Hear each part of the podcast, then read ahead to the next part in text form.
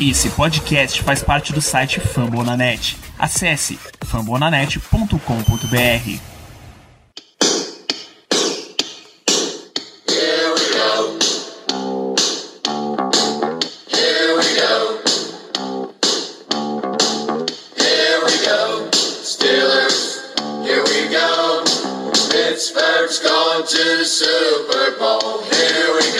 Muito bem, pessoal, estamos começando mais uma edição do Black Yellow Brasil Podcast, o programa de número 209 desse seu programa sobre o Pittsburgh Steelers para todo o Brasil, direto de fumblenanet.com.br, do Spotify, do Deezer, do iTunes, ou da sua cartinha do ódio.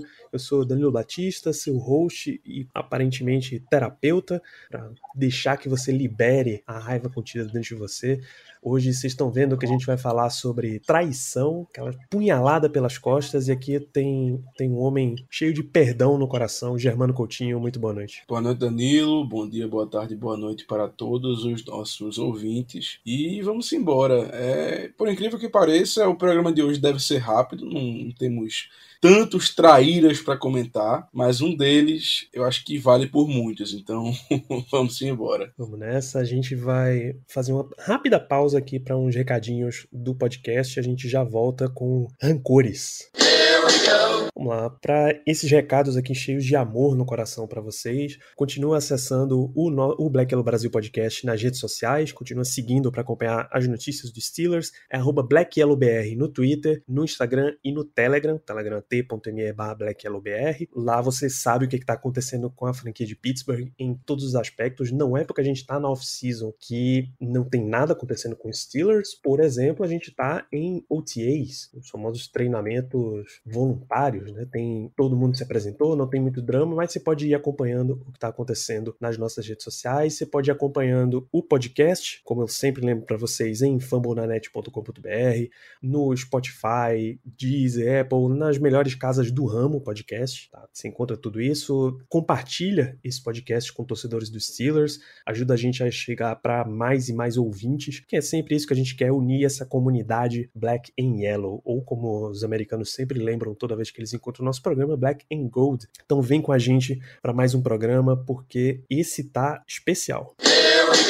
Vamos lá, Germano. Nessa free agency, a gente teve uma movimentação e comentários aí que dispararam o alerta da rivalidade dentro da FC Norte. Se na temporada passada ocorreu quase que um grande acordo de paz entre Steelers e Ravens, quando eles fizeram a troca do Chris Wormley, coisa que não acontecia há muito tempo, muito tempo mesmo. Nessa última off-season, a gente teve Alejandro Villanueva saindo como um free agent e assinando logo depois do draft com o Baltimore Ravens. Ele deu declarações pesadas até contra os Steelers assim que ele se apresentou e deu sua primeira coletiva em Baltimore. E esse essa movimentação deu o estalo aí pra gente trazer esse tema. Eu acho que a gente pode começar, inclusive, falando de Villanueva, né? Sim, sim. O Villanueva, que foi titular aqui por alguns anos, um cara que nós pegamos lá do Practice Squad dos Eagles, um cara que estava sendo é, assim, testado como um, um, jogador de defesa, um defensive end, veio para cá, virou offensive tackle e deu muito certo. Tanto que foi um bom jogador aqui é, por algumas temporadas. Mas, por questões de cap, por questões até mesmo de desempenho dentro de campo, já que ele não. É, ele teve uma caída no,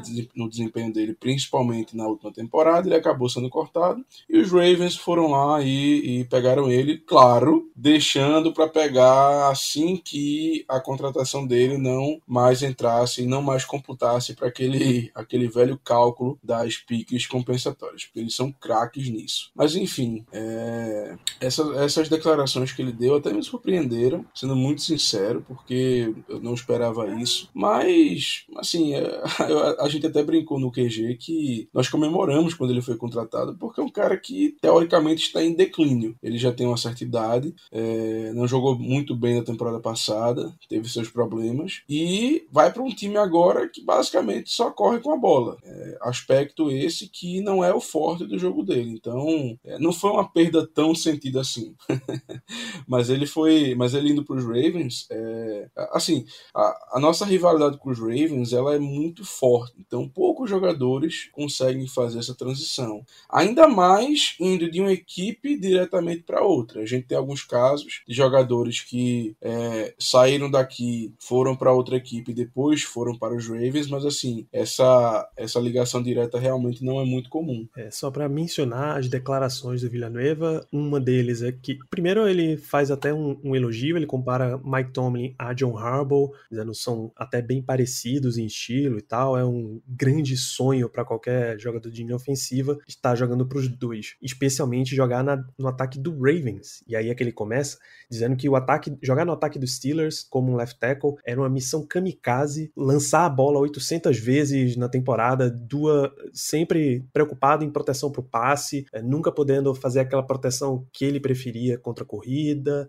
para a corrida, né? Ah, sempre tem, tomando o dano físico, a punição física que isso exige. Então, e ainda mais num, num esquema que não privilegiava tanto a corrida, então o adversário sabia que ia vir muito passe e ele acabava sendo muito atacado, então isso era um problema. Já no Ravens tem um balanço muito melhor disso daí, para ele ficaria muito melhor. Além de que no Ravens eh, não tem muito, não tem muita coisa, os caras não estão fazendo TikTok e se divertindo no, nas mídias sociais, os caras estão mais preocupados em trabalhar mesmo, para melhorar. Então, claramente o cara deu declarações amargas, famosa declaração com fígado depois dessa troca, troca de time, claro. Bom, tem um outro jogador que nesse sentido fez a troca direta de Ravens e Steelers. É, na temporada passada, como eu disse no começo, Chris, Worm, Chris Wormley veio de Baltimore para Pittsburgh, escolha de quinta rodada, uma para cá, uma sétima rodada para lá, enfim. Essa troca acabou com uma seca de 23 anos sem negociações entre Steelers e Ravens para outra troca.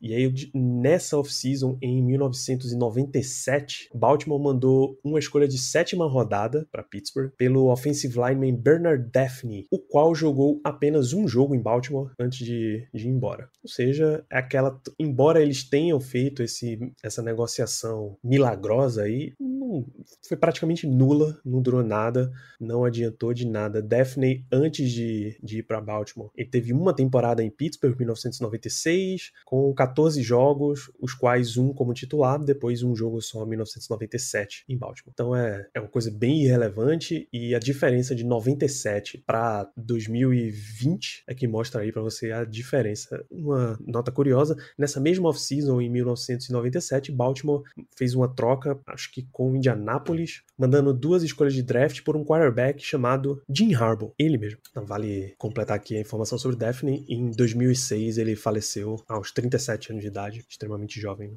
É uma pena, né? Enfim, realmente uma morte muito precoce.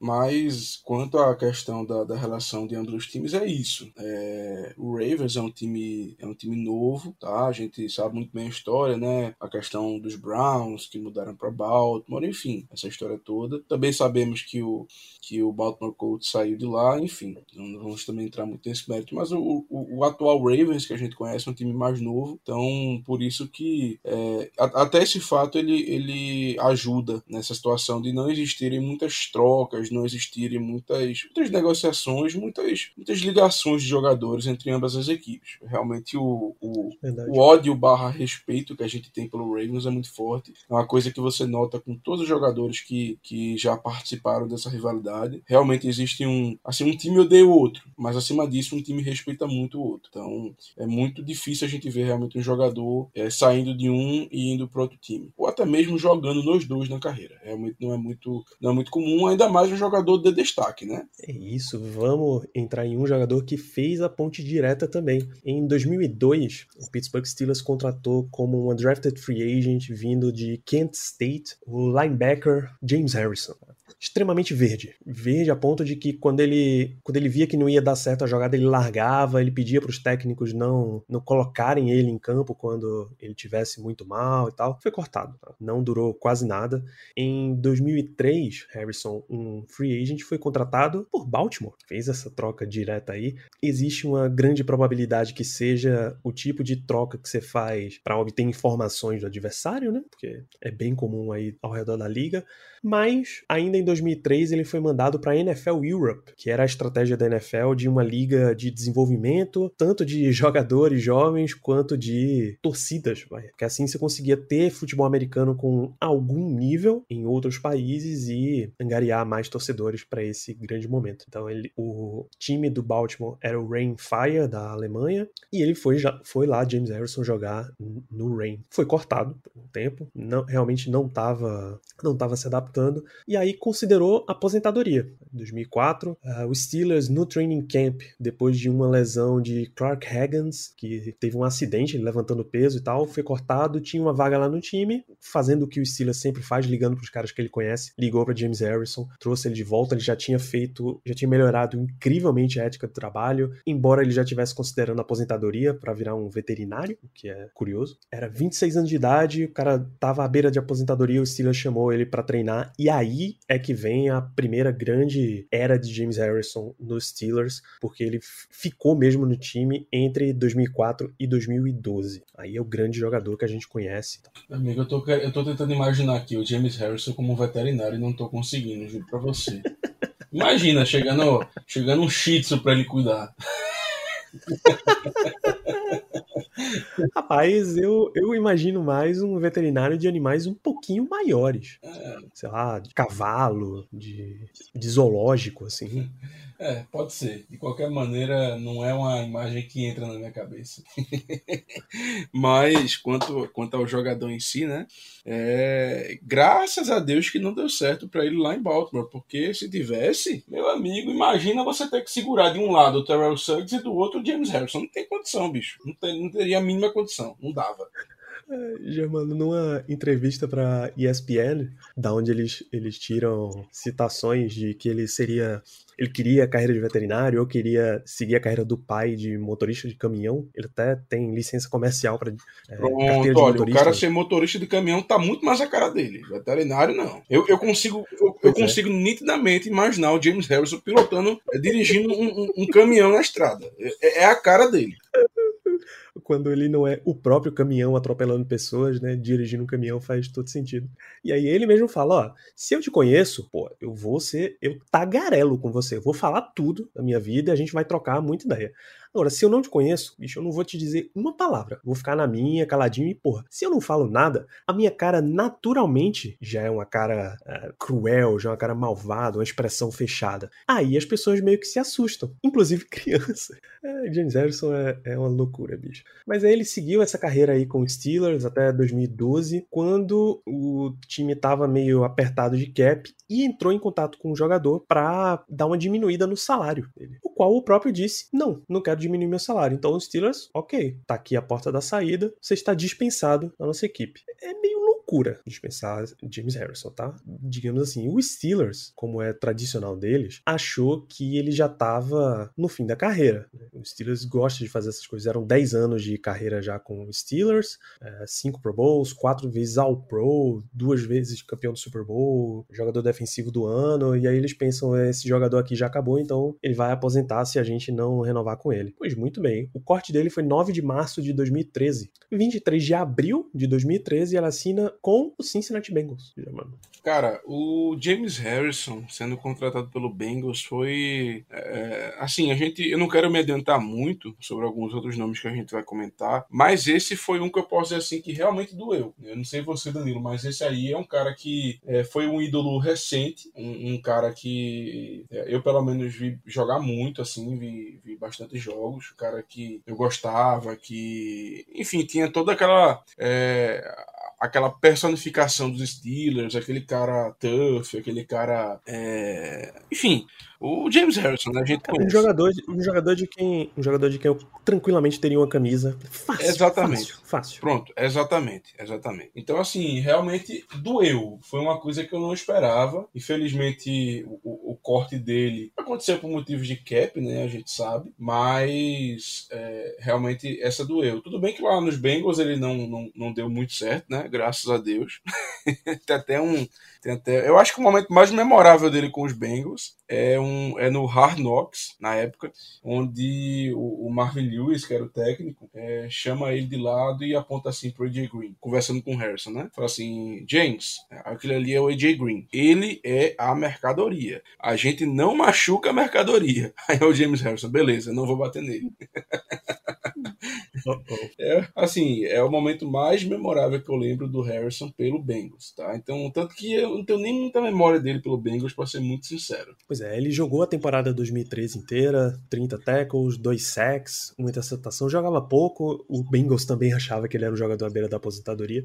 E aí, os, em agosto de 2014, que ele foi cortado em março de 2014, agosto de 2014 ele ainda estava sem time, então, ah, vou me aposentar aqui, tá suave, né? Tudo bem. Em setembro de 2014, o Steelers estava sofrendo com algumas lesões na defesa e para quem que eles ligaram? James Harrison. Então, em 23 de setembro de 2014, tá lá ele de volta, ainda teve 45 tackles, 5 sacks e meio em 11 jogos, ou seja, ele teve uma, um bom percentual de disputa, de viu o campo bastante, é, assinou extensão de dois anos, porque provou ali que não estava acabado ainda, por 14 temporada com o time e tal, foi jogando, jogando bem, até chegarmos em 2017. Em a temporada 2017, Harrison era um jogador de rotação, mas Ryan Shazier, Tyler, Tyler Matakevich estavam lesionados, Arthur Moulds tinha sido movido de outside linebacker para inside, para substituir aí dois lesionados, e Harrison estava tendo ali oportunidades como outside. De rotação, 11 snaps por jogo, coisa assim. Mas ele queria mais, ele queria muito mais, ele queria realmente ser um titular. E é até de se questionar, a gente até questionou na época, o Black Yellow Brasil Podcast já existia, se ele não podia jogar um pouquinho mais do que 10, 11 snaps por jogo, né? Pois bem, ele tanto reclamou que em 23 de dezembro foi cortado.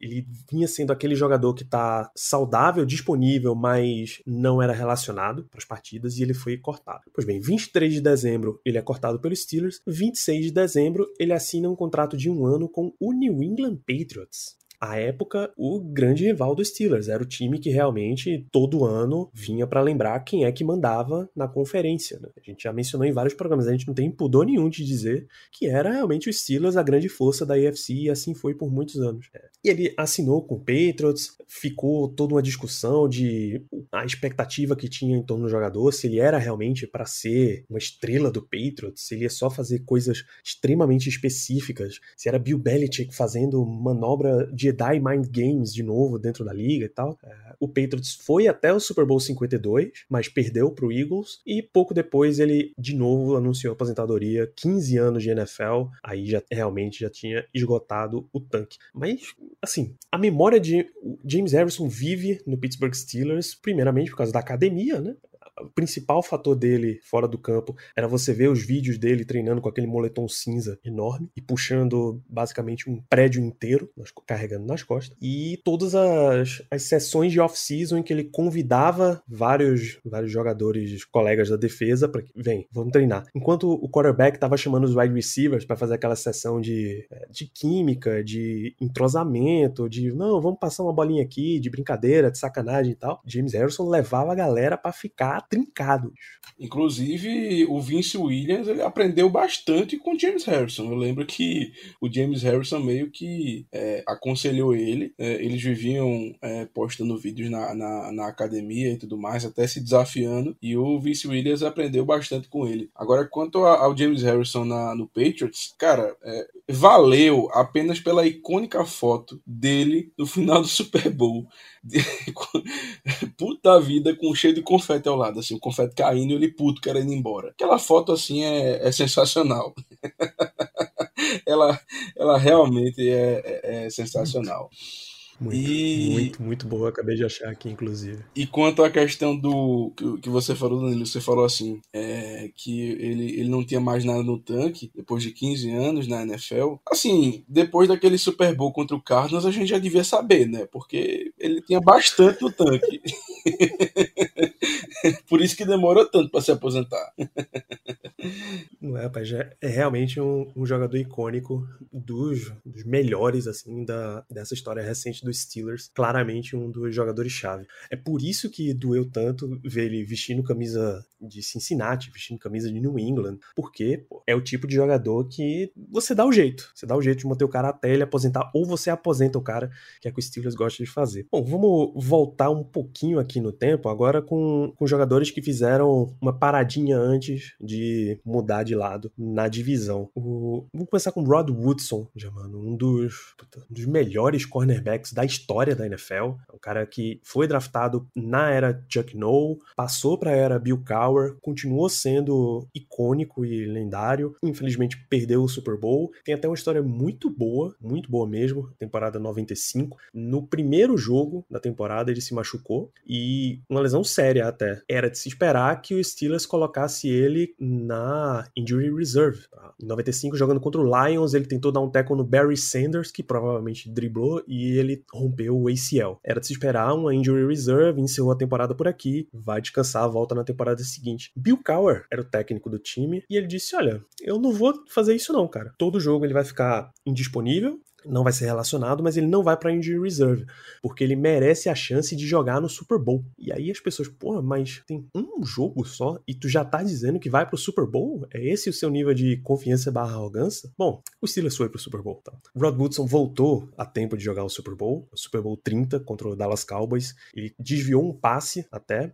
do Troy Aikman pro Michael Irving, mas essa jogada específica ele já sentiu depois de desviar, já começou a apontar para o joelho e ficou complicada a situação ali. O Dallas Cowboys acabou vencendo o Super Bowl 30. Em 96, é, é aí nos anos 90 em que entra o conceito de free agency, inclusive, justamente porque esse time do Dallas Cowboys estava dominando a NFL. Rod Woodson saiu dos Steelers. Ele, 10 anos, acho que com Pittsburgh, não conseguiu ser campeão, foi atrás de um time que pudesse lhe dar esse título. Pois bem, ele assinou com o San Francisco 49ers. Contrato bom até, contrato acho de cinco anos, não, três anos de contrato com Niners. Jogou, jogou bem, jogou bastante. No ano, no ano seguinte, na temporada seguinte, ele foi cortado, inclusive ele e Kevin Green, também ex-Steeler, para liberar cap space. É o que a NFL faz com veteranos, né? Pois bem, cortado em fevereiro, dia 9 de fevereiro de 98. 21 de fevereiro de 98 ele assina com o Baltimore Ravens um contratinho de três anos,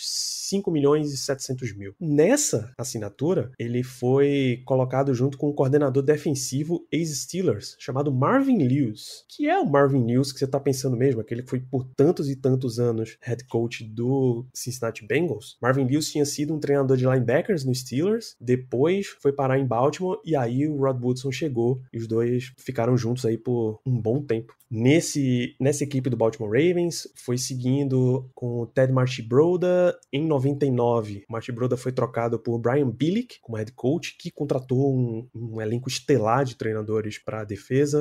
Hoje são estelares pelo menos Mike Smith, Jack Del Rio, Rex Ryan, três nomes que depois viriam a ser head coaches em outras franquias. O próprio Marvin Lewis também virou head coach. E isso culminou com o título do Ravens na temporada 2000 no Super Bowl 35, batendo o New York Giants. E aí ele ficou um tempinho nessas manobras de corta aqui, recupera um cap, contrata de novo. Em 2001 ele foi, ele assinou por cinco anos com Baltimore, mas no ano seguinte foi cortado de novo por salary cap, foi pro Raiders até em 2004 ele se aposentar. É um dos grandes jogadores da história. E aí a gente avança até a entrada de Rod Woodson no Hall da Fama, já mano. Qual time o Woodson escolheu quando ele foi receber a jaqueta dourada?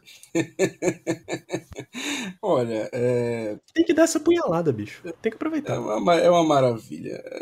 Bom, o Woodson entrou como um Pittsburgh Steeler, né? O time que draftou ele, o time onde ele jogou mais tempo, onde ele teve, é, vamos dizer assim, mais reconhecimento, onde ele atuou mais, onde ele gostava mais e resolveu entrar como Steeler, nada mais justo. É, teve, ganhou o Super Bowl com o Ravens, teve sucesso lá, jogou no 49ers, mas ele jogou 70% da da carreira dele pelos Steelers, então nada mais justo do que entrar como um Steeler. Então fica essa, essa anedota aí.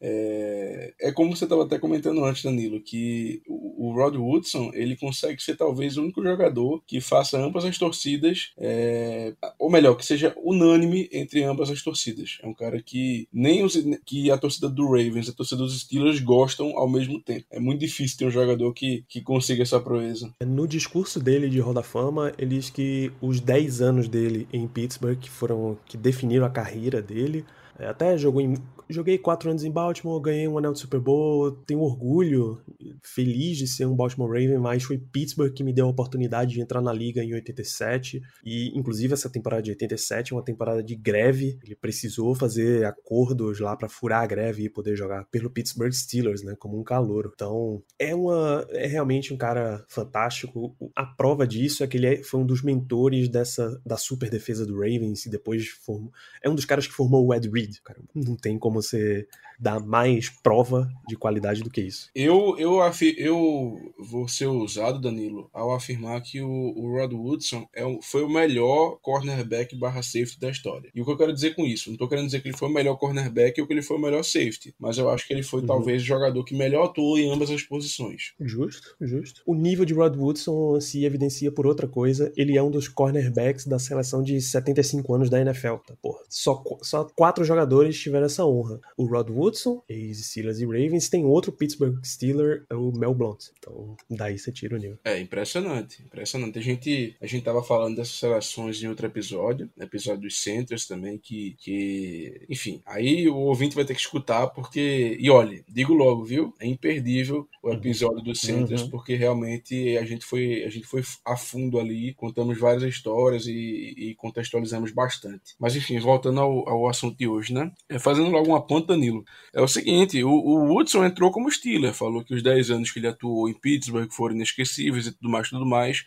E isso é uma constante que a gente nota com os jogadores que saíram de, de, de, Pittsburgh e que depois que se aposentam, eles falam que nunca encontraram um lugar igual feito, feito Pittsburgh, feito os Steelers. É, assim, são inúmeros jogadores, não é um ou outro, realmente são vários e diante dessa, diante dessa quantidade de pessoas, de jogadores, melhor dizendo, que falaram isso, a gente realmente tende a acreditar. E o próximo jogador que a gente vai comentar não foi diferente, que é o Mike Wallace. É, o Mike Wallace, para quem não, não acompanhou a carreira dele em Pittsburgh, eu vou tentar dar uma contextualizada. O Mike Wallace, ele era a principal arma do Big Ben. É, o Big Ben, com o que? Seus cinco anos, seis anos na liga mais ou menos, ele tinha como principal arma justamente o Mike Wallace. O Mike Wallace era um verdadeiro home run hitter. Aquele cara que, é, assim, ele estendia o campo. Era um deep threat, como a gente gosta de dizer. Tanto que nos quatro anos que ele ficou em Pittsburgh, ele teve é, ao total 4 mil jardas, ou seja, uma média, se a gente for fazer, uma média de mil jardas por temporada. Tá? As recepções dele sempre eram para mais do que 10, 12 jardas, ou seja, recepções mais longas. Tá? Teve a média também de 8 touchdowns por temporada. E diante dessa produção toda, os Steelers, claro, tentaram renovar com ele. Isso em, no final da temporada de 2012 para 2013, mas ele, querendo mais dinheiro, não topou, recusou a proposta e foi para o Miami Dolphins. E uma pequena anedota, é até conhecido isso, mas é, é sempre bom comentar.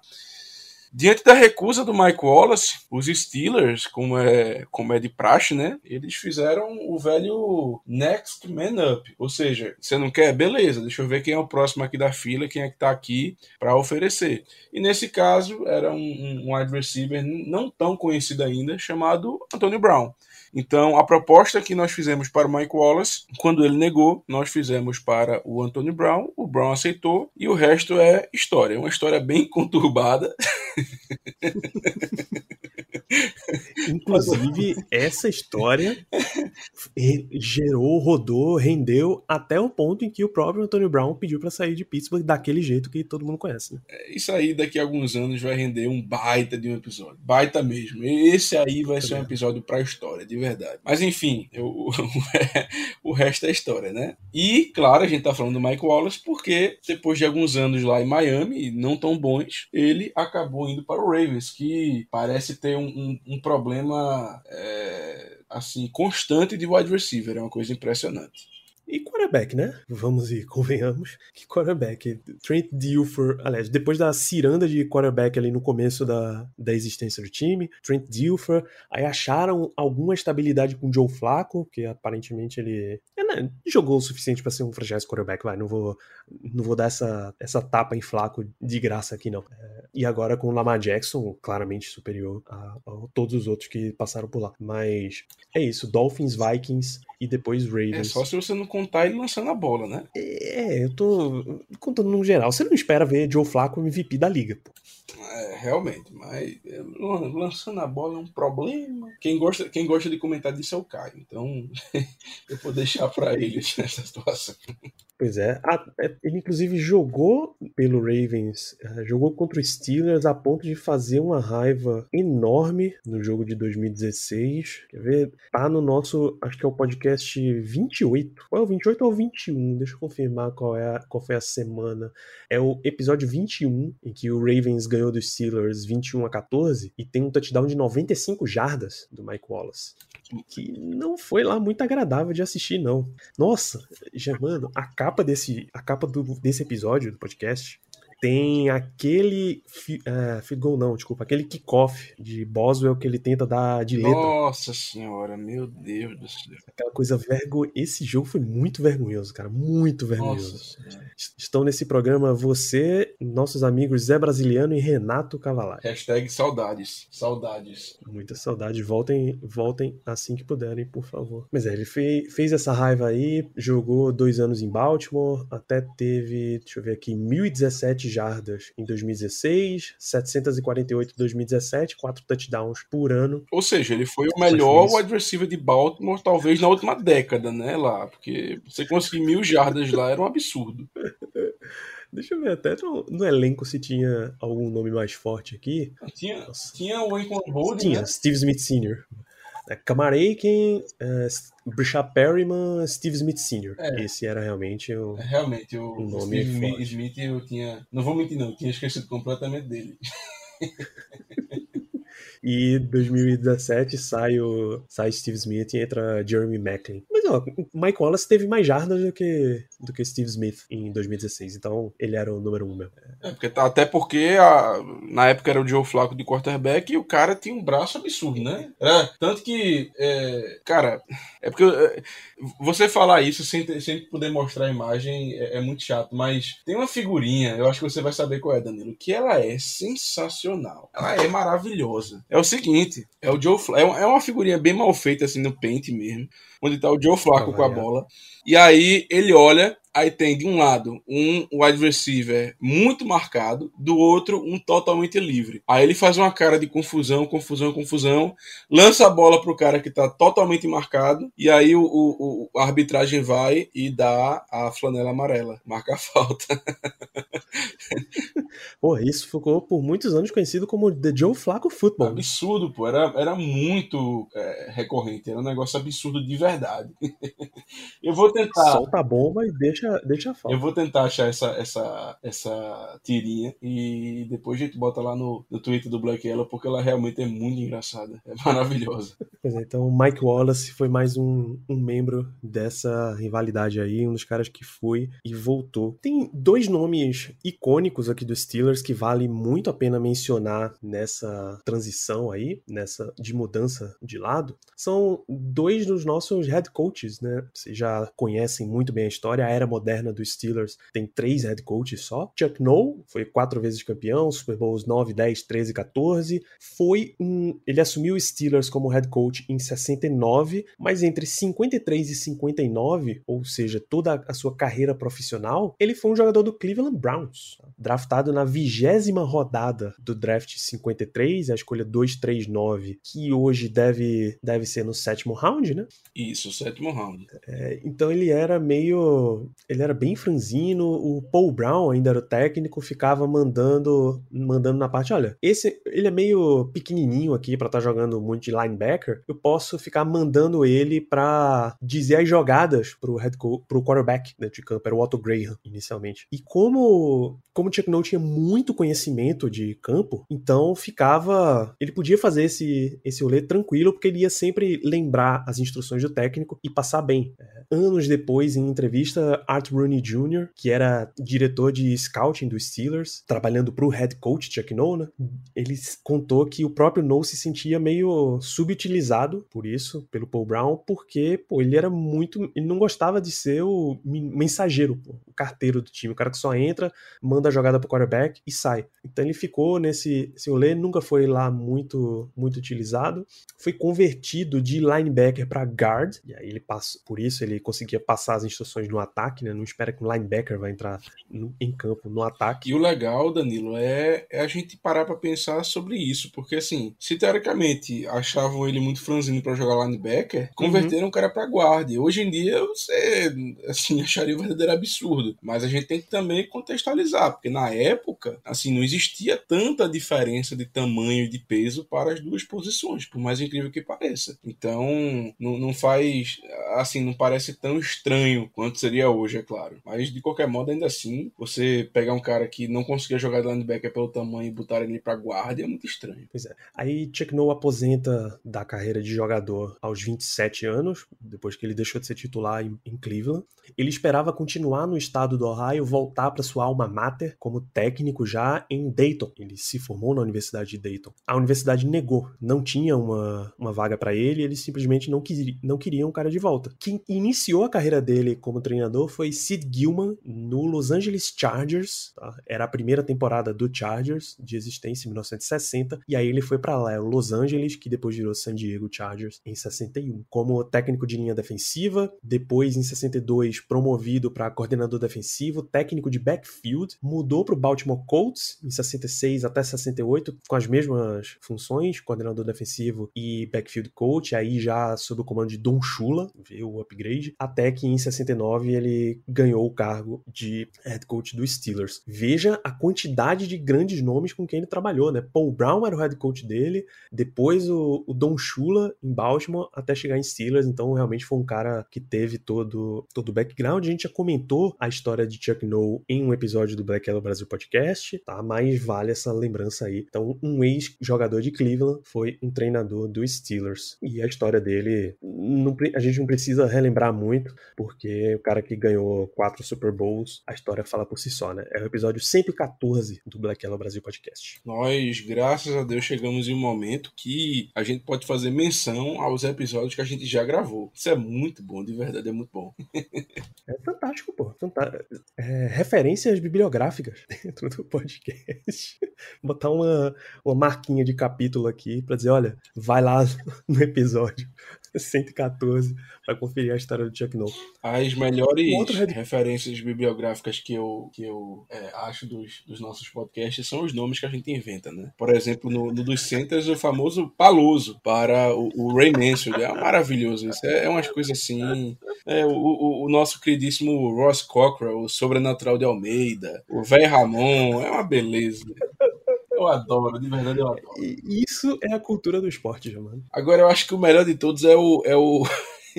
era o apelido era o apelido do Moltz, que era o Marcos da NFL.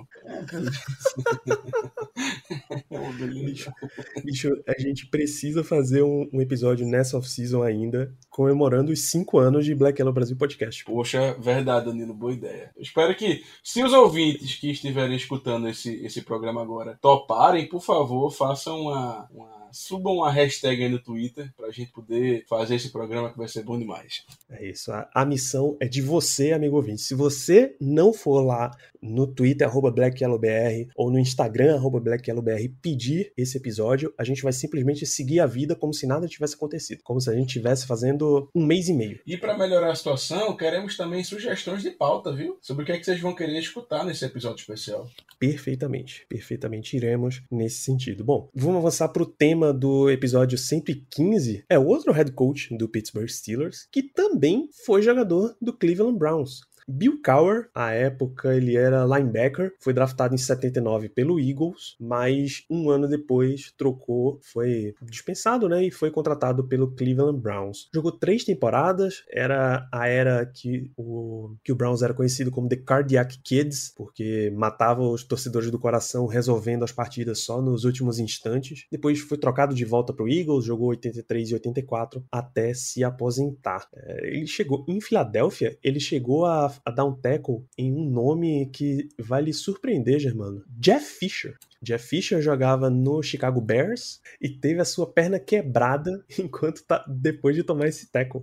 Que beleza, que beleza. Então, é, quando, a, quando a gente vai, vai, vai se adentrando nesse, nesses detalhes e, e, olhando essas, essas, esses detalhes mesmo da, da, da carreira de jogadores, é, é, bem interessante que a gente encontra é, situações assim realmente únicas, vamos dizer, né? É impressionante. Pois é. E o engraçado é que tanto o, o Chuck Noll como o Bill Cowher, eles decidiram ir para ir para a área do, do, enfim, virarem treinadores diante de uma, vamos dizer assim, de uma carreira como jogador não tão não tão brilhante, né? Eu, eu lembro que eu, que eu assisti um, um especial sobre a vida do Bill Cowher e é, ele viu que realmente a carreira dele, o caminho que ele devia seguir era o, o, caminho de treinador porque ele não conseguia ver muito campo. Então ele viu que aquilo ali não era para ele e que era melhor ele se dedicar a virar treinador que ali estava o futuro. Pois bem, em 85 ele começou sua carreira como um assistente ao lado de Marty Schottenheimer. Schottenheimer era o coordenador defensivo dele em Cleveland, foi promovido para head coach e aí ele trouxe Cowher como um técnico de special teams.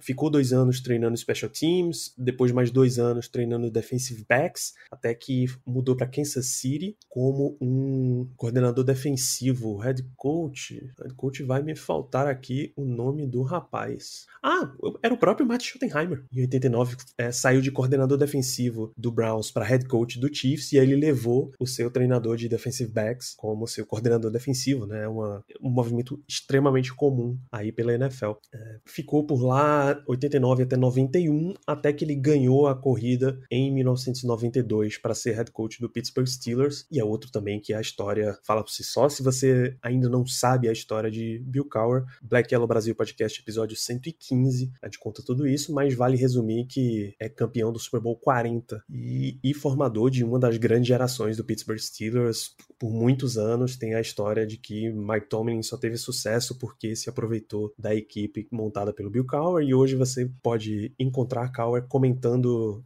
fazendo análise de estúdio na CBS antes dos jogos, nos intervalos de toda a rodada de domingo, ali com Boomer Esiason, com Nate Burleson e etc. Recentemente escolhido para o Hall da Fama. É, ele é da classe 2000 2020, que vai receber agora em 2021 a jaqueta dourada. Muito bem, Germano. No final aqui desse nosso episódio, é, a gente tem algumas menções honrosas para fazer aqui. Eu acho que a primeira é muito justo que seja para um dos grandes jogadores da história recente do Cleveland Browns, que veio para Pittsburgh, se chama Joe Hayden. Né? É, sempre rendeu bem lá, mas claramente encontrou em Pittsburgh um ambiente muito, muito melhor para jogar e não à toa continua com a gente aí esse tempo inteiro. O Joe Hayden é, é até engraçado porque é algo bem recente e se, se existe um, um, A gente vê isso muito mais na NBA, né? Mas é, ali rolou claramente um, um tempering com o Joe Hayden, impressionante. É, ele, ele, enfim, foi cortado do Browns por uma questão de cap, mas antes mesmo de, de, de desse, desse, corte ser oficializado, eu tenho certeza que os jogadores dos Steelers já estavam mandando ali um zap para ele, enchendo, enchendo a cabeça dele, porque realmente é, era meio que já esperado. Assim que ele foi cortado, a gente já, já esperava e torcia que ele viesse para cá. Ainda bem que ele veio e, e tem tido ótimas temporadas com a gente. Uma posição que, como vocês sabem, ouvintes, é muito difícil da gente conseguir alguém bom. No draft mesmo, meu Deus do céu, Deus nos acuda. É negócio impressionante. Parece que o que a gente é bom de wide, de wide receiver, a gente é ruim de cornerback. É um negócio absurdo. Então, ele, ele vem desempenhando muito bem aqui a sua função é, nas últimas temporadas. E veio para vencer, né? Veio para vencer.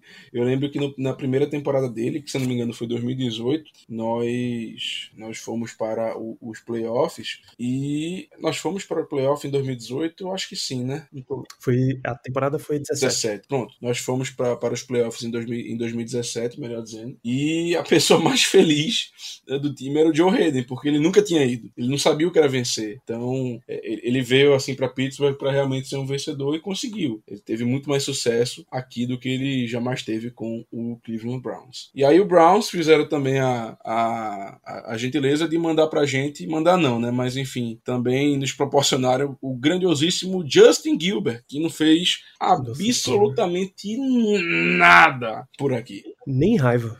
Né? Não, esse aí fez porque a gente achou que ia dar alguma coisa, mas se o cara não dá, se o cara não consegue dar certo no Browns, que naquela época era um cemitério de talento assim, realmente não tem ninguém. Se o cara não conseguiu se destacar o mínimo, a gente já sabia que coisa boa não, não, não vinha, né? Ou pelo menos não deveria vir. Que beleza. É, então, Joe Hayden é um dos caras mais notáveis aí que vieram pro nosso lado, porque eu acho que a gente tirando os técnicos, a gente só comentou os caras que saíram de Pittsburgh e foram pro lado de lá, né? Isso, isso. Ah, não, não, vamos contar o Harrison, né? Que o Harrison, enfim, do Ravens ele nem, nem é. chegou a, a, jogar, então acho que nem conta também. Pois é. Então vale citar aí Joe Hayden. Vale, vale mencionar de novo Chris Wormley, né? Que saiu de Baltimore para Steelers por troca, e isso é extremamente raro. A gente pode mencionar dois OLs que fizeram essa troca recente. Chris Hubbard saiu como free agent do Steelers e foi pro Browns. Até um, um bom jogador, acho que, acho que ele tá como reserva lá em Cleveland. Uh, e BJ Finney, que saiu do Steelers, foi para Seattle, mas de Seattle foi trocado para Cincinnati. Não durou a metade da temporada e já tá de volta em Pittsburgh. LJ Fort, linebacker, que teve aqui em Pittsburgh, era um, um reserva interessante até. Saiu, foi para Filadélfia e cortado de Philly foi aproveitado em Baltimore, continua no Baltimore Ravens no elenco atual. Tem Carnell Lake. Carnell Lake era da época do Rod Woodson em Pittsburgh e depois ele mudou para, Rapaz, ele foi para Baltimore ou foi para foi para outro time? Foi para Jacksonville. Nossa senhora, é. saiu dos Steelers em 98, Jacksonville Jaguars em 99, 2001 jogou no Baltimore Ravens, mas absolutamente sem destaque. Era mínimo de veterano, era só porque Marvin News conhecia, porque o Rod Woodson conhecia e tal. Então tem esse rolê aí. Se fosse no futebol brasileiro, com certeza ia ser a famosa rachadinha. Ou, caralho, eu vou meter aqui uma citação completamente fora do nosso tema. Você lembra que o glorioso técnico Vanderlei Luxemburgo levava para os times que ele treinava o atacante Fabiano, meio-campo, depois o atacante Fabiano, né? Que era o seu genro? Sim, sim. O Fabiano, inclusive, jogou bem aqui no esporte. É, eu lembro muito dele, um, um, segundo volante. Era muito bem de cabeça, mas ele, eu, eu chamava uhum. ele de um homem invisível, porque se ele começasse jogando, dava o segundo tempo, ele, ele morria. Ele não. De verdade, eu nunca vi um jogador cair tanto em rendimento de um tempo pro outro, feito aquele cara. Mas. E hoje ele virou o, o empresário do, do Luxemburgo, né? fantástico, fantástico.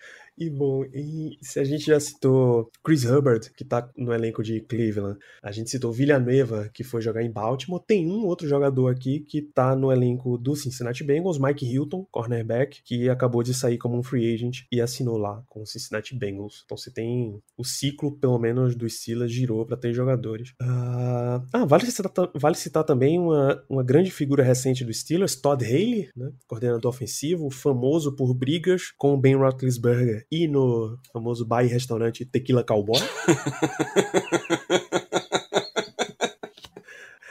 A, a gaitada que eu dei um dia desse assistindo assistindo os stories. Vai lá, amigo ouvinte. No Black Yellow Brasil tem um destaque no Instagram, né? Tem um destaque lá que é quando o Ricardo foi no Heinz Field. E aí ele foi, foi andando do, do local onde ele estava hospedado até o estádio, era perto. E um dos lugares, ele passa na frente do, da pizzaria do Franco Harris e tal. E outro lugar que ele passa, que ele para para filmar o lugar, mostrar assim à frente e comentar, é exatamente o Tequila Cowboy.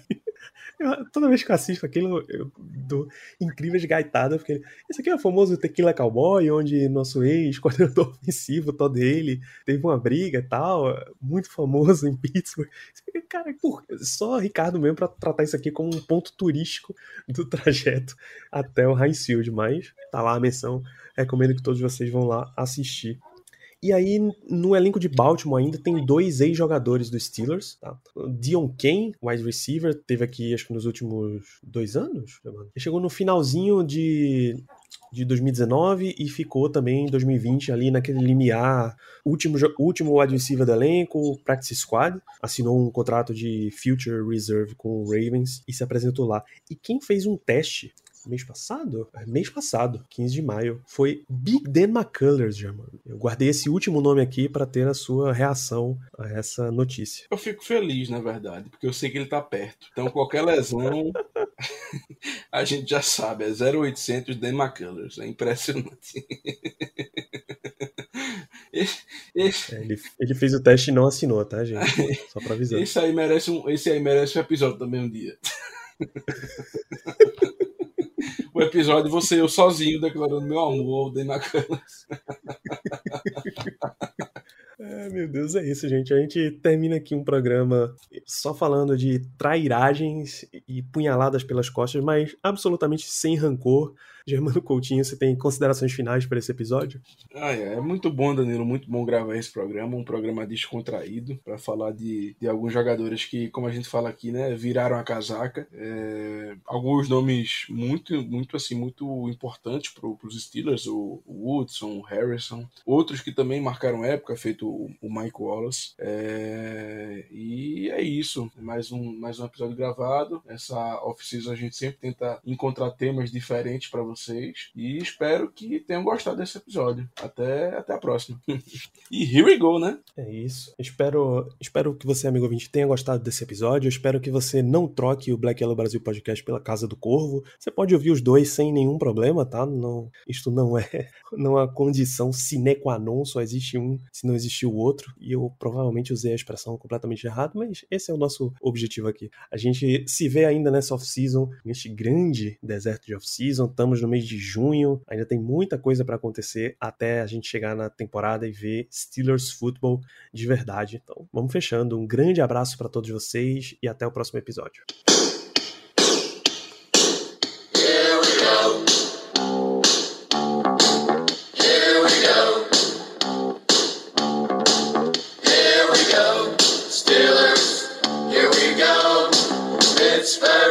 To the Super Bowl. Here we go.